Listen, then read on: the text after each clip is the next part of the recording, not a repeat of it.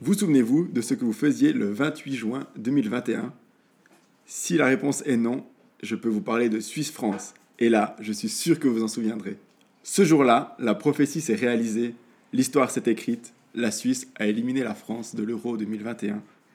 Et je suis en compagnie de Johan Mazzoleni, avec qui nous allons raconter cette magnifique épopée. Johan Mazzoleni, salut. Salut la fripouille, j'espère que tu vas bien. Je vais bien, merci. Johan Mazzoleni, tu es licencié UFA A en tant que coach, que tu as fait d'ailleurs avec Alexander Fry, et tu es l'actuel head coach des NE Galaxy, premier et invaincu de leur championnat, c'est juste? C'est exactement ça, oui.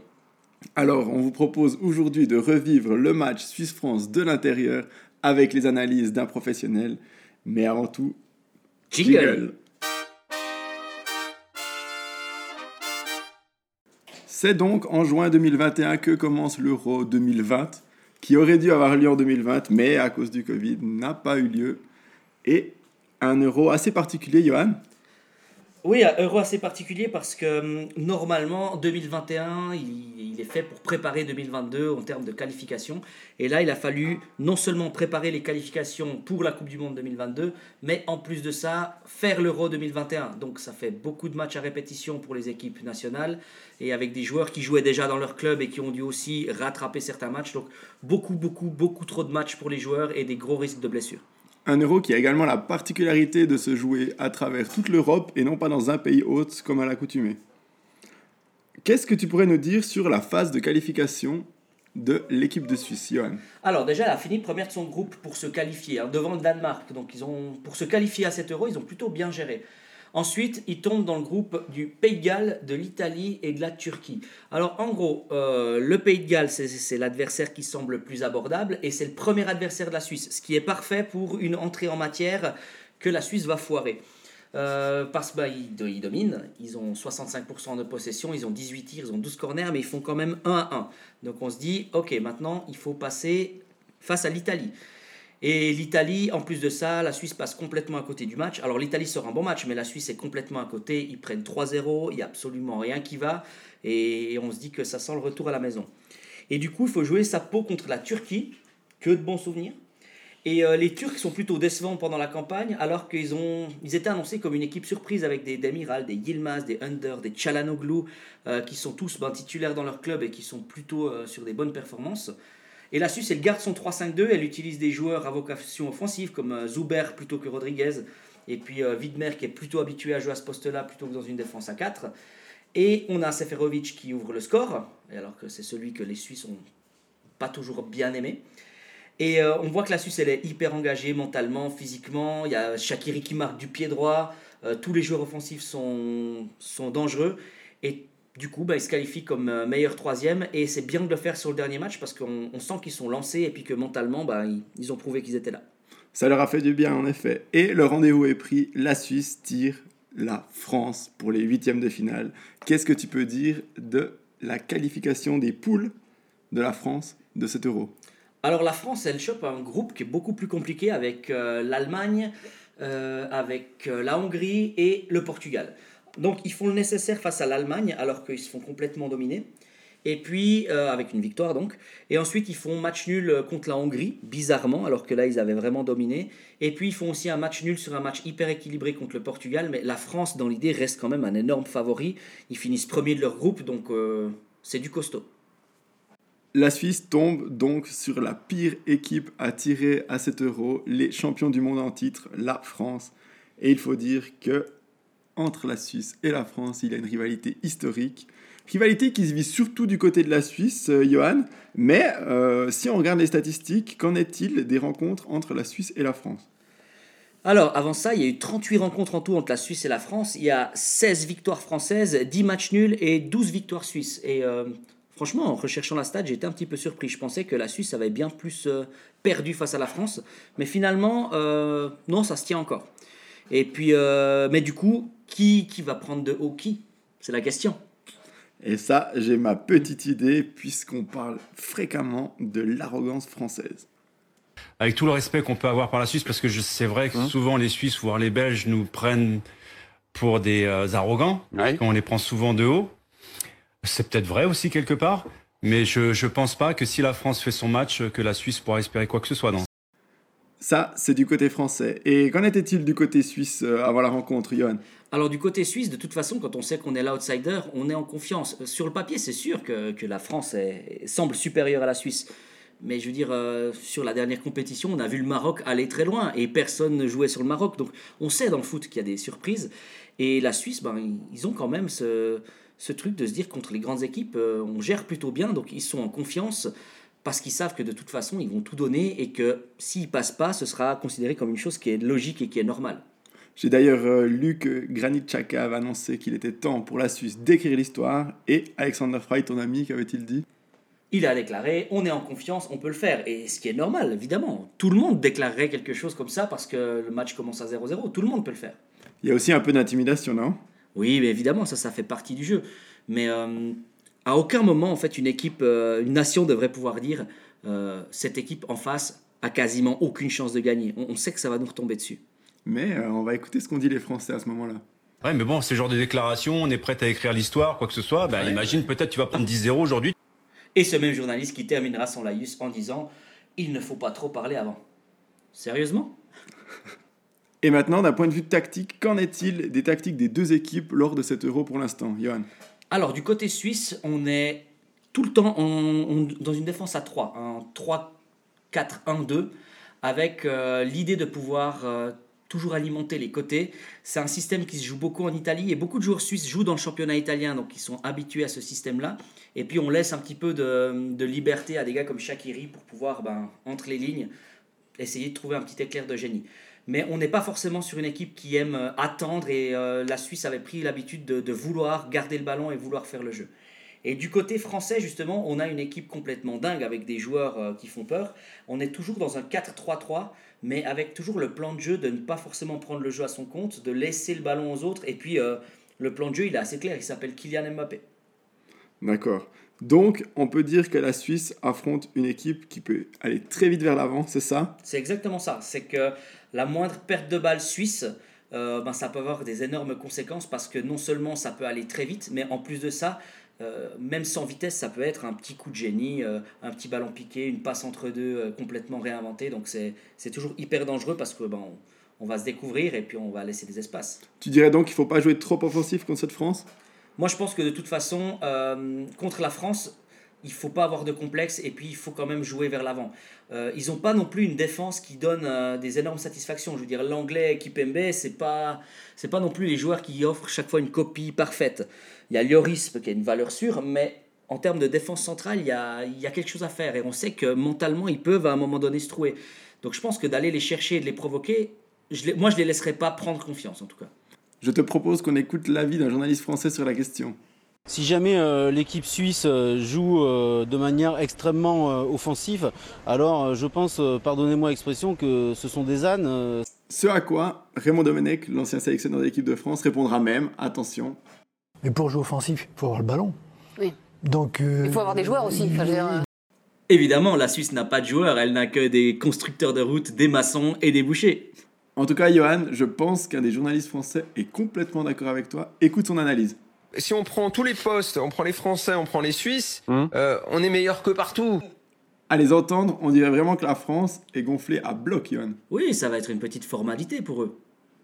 Et je vois même la Suisse comme l'équipe la, la- la moins compliquée contre laquelle on va jouer depuis le début de l'Euro.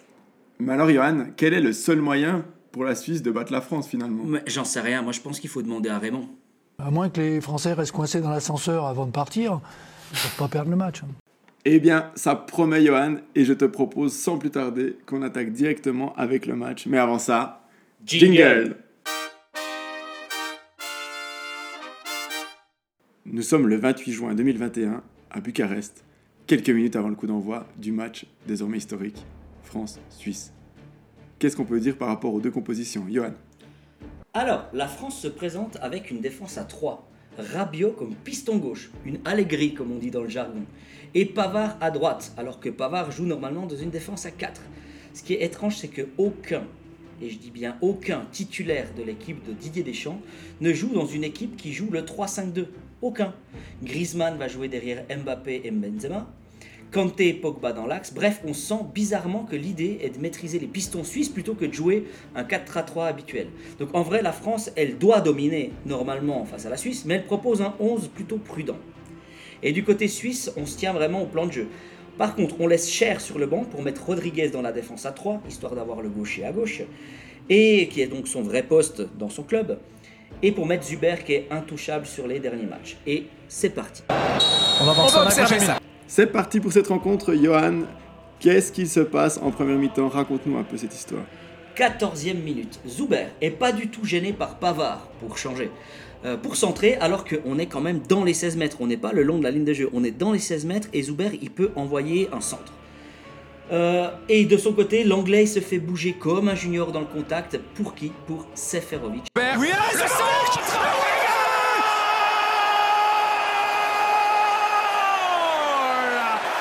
Paris Seferovic Il a fermé la bouche des Français, mais aussi des Suisses, parce qu'on rappelle que Seferovic, depuis ses derniers ratés, c'était un petit peu le, joueur à abattre dans les rangs suisses. Donc ça a fait autant du bien aux Suisses qu'aux Français que ce soit Seferovic qui marque.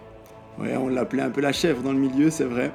Est-ce qu'il y avait d'autres euh, faits de jeu marquants dans cette première mi-temps? On a en fait une grosse frappe de Rabiot au milieu de la, de la mi-temps qui passe à côté mais qui a fait très très peur. Mais sinon le match était plutôt terne, les, les équipes se maîtrisaient, il n'y a pas eu grand chose d'intéressant. Je pense qu'ils ont tout gardé pour la deuxième. On peut parler un peu de bouillie en termes de jeu français, c'est exact? Oui, c'était vraiment pas terrible. C'est, euh, les, les passes arrivaient pas forcément, la Suisse était quand même bien en place et puis euh, rien de vraiment, même pas un petit coup de génie à signaler. C'était vraiment une première mi-temps tendue. Et que s'est-il passé du côté des coachs durant la mi-temps? Alors, du, côté des coachs à la mi-temps, on a donc Didier Deschamps qui se rend compte que son 3-5-2 ne fonctionne pas. Donc, il revient avec Coman pour l'anglais, un attaquant à la place d'un défenseur. Donc, on revient dans un 4-2-3-1 qui est bien plus offensif, euh, avec quand même Rabiot à latéral gauche, une Allegri, je le répète. Mais euh, par contre, ça demande à Coman et Mbappé, qui vont jouer sur les côtés, de revenir et de fournir un effort défensif. Donc autant demander à un violoniste de jouer une symphonie avec des gants de boxe. Et du coup, l'action suisse qui a à la 49e, donc juste après la mi-temps, elle montre bien que le côté gauche français, il est complètement en questionnement, ils savent pas du tout où se placer. Il y a Coman euh, qui doit revenir et qui revient pas. Il y a Rabiot qui normalement est milieu de terrain qui se fait complètement déborder. Ça donne lieu à un centre en retrait qui est sauvé à la dernière euh, par Kipembe. Mais on sent que là, la France, sur ce coup-là, ils sont complètement plantés.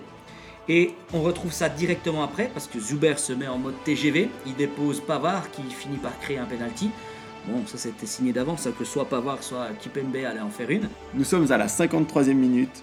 Ricardo Rodriguez s'élance face à Hugo Lloris pour tirer le penalty pour l'équipe de Suisse. Alors, le choix des tireurs, c'est toujours une grande question, parce qu'on a Shakiri, on a Chaka, on a beaucoup de monde qui peut les tirer. Mais on se retrouve quand même avec Rodriguez qui a raté les deux ou trois derniers penalties, et Hugo Lloris qui n'a pas arrêté les neuf derniers penalties qui ont été tirés, ou qui n'a pas arrêté de penalty pendant je sais plus combien de temps. Et là, on s'est demandé si l'univers allait s'arrêter. C'est un peu comme mettre une tartine sur le dos d'un chat et le lancer. On ne sait pas de quel côté ça va tomber, mais ça doit bien tomber un jour. Johan Et forcément, le théorème, bah, il, a, il est tombé du côté de la France et c'est Lloris qui a arrêté et qui fait un très bel arrêt hein, sur le penalty de, de Ricardo Rodriguez.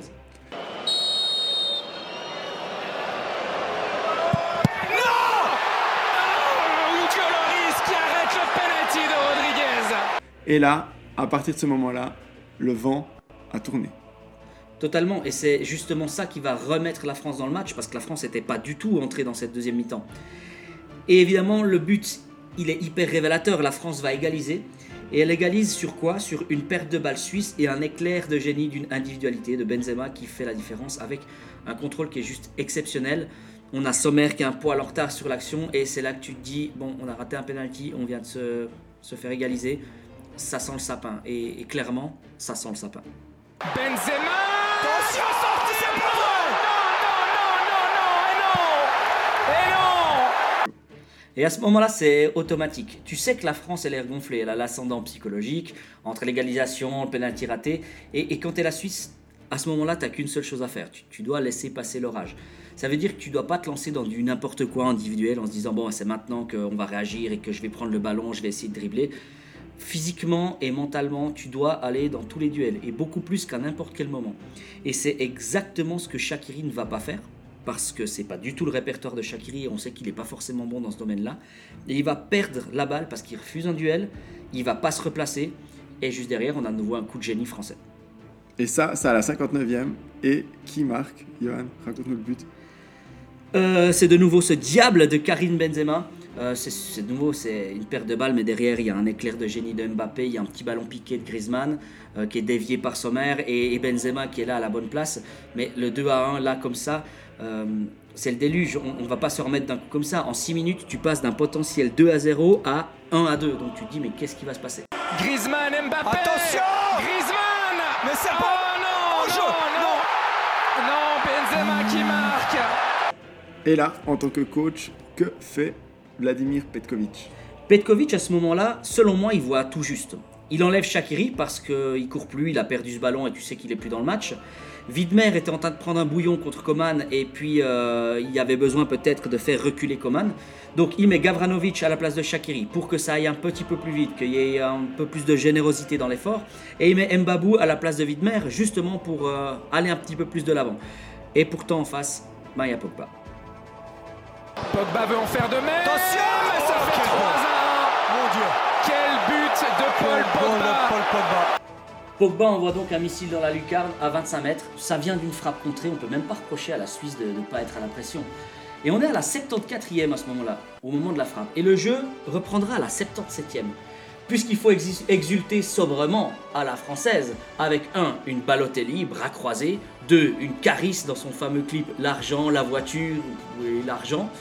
Et la pause Suis-je le gardien de mon frère Et évidemment une dernière petite tentative de maraboutage. Donc le jeu reprendra bien 3 minutes après.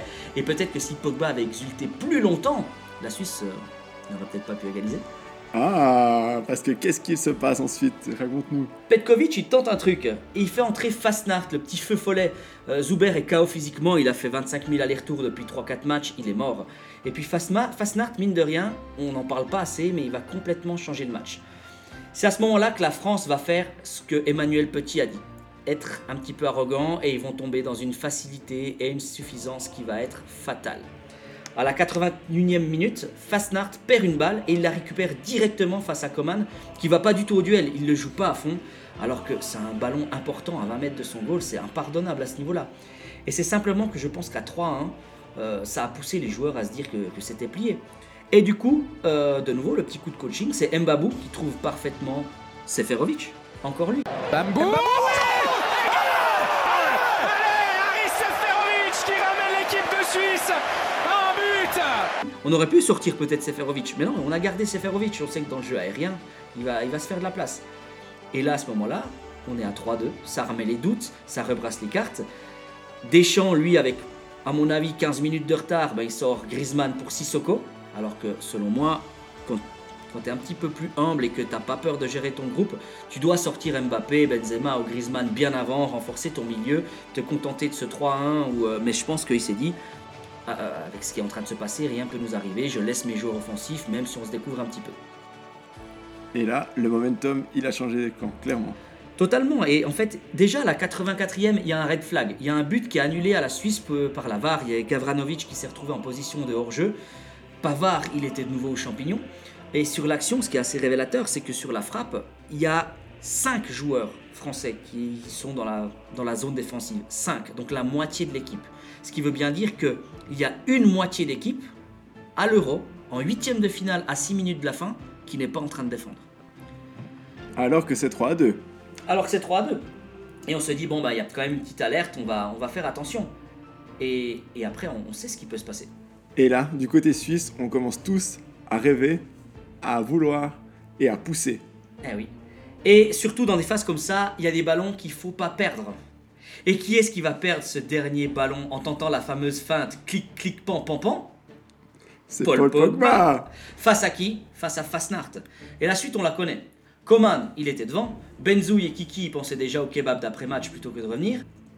Chaka coupe en deux l'entrejeu français. Hein, Emmanuel Petit qui avait donc déclaré que si Kanté, qui en parenthèse est passé à côté de son match, était en forme, aucun milieu de terrain ne pouvait couper l'entrejeu français. Et du coup, Gavranovic casse un rein à Presnel Et Oh, c'est un bon ballon. Gavranovic a frappé. Gavranovic qui a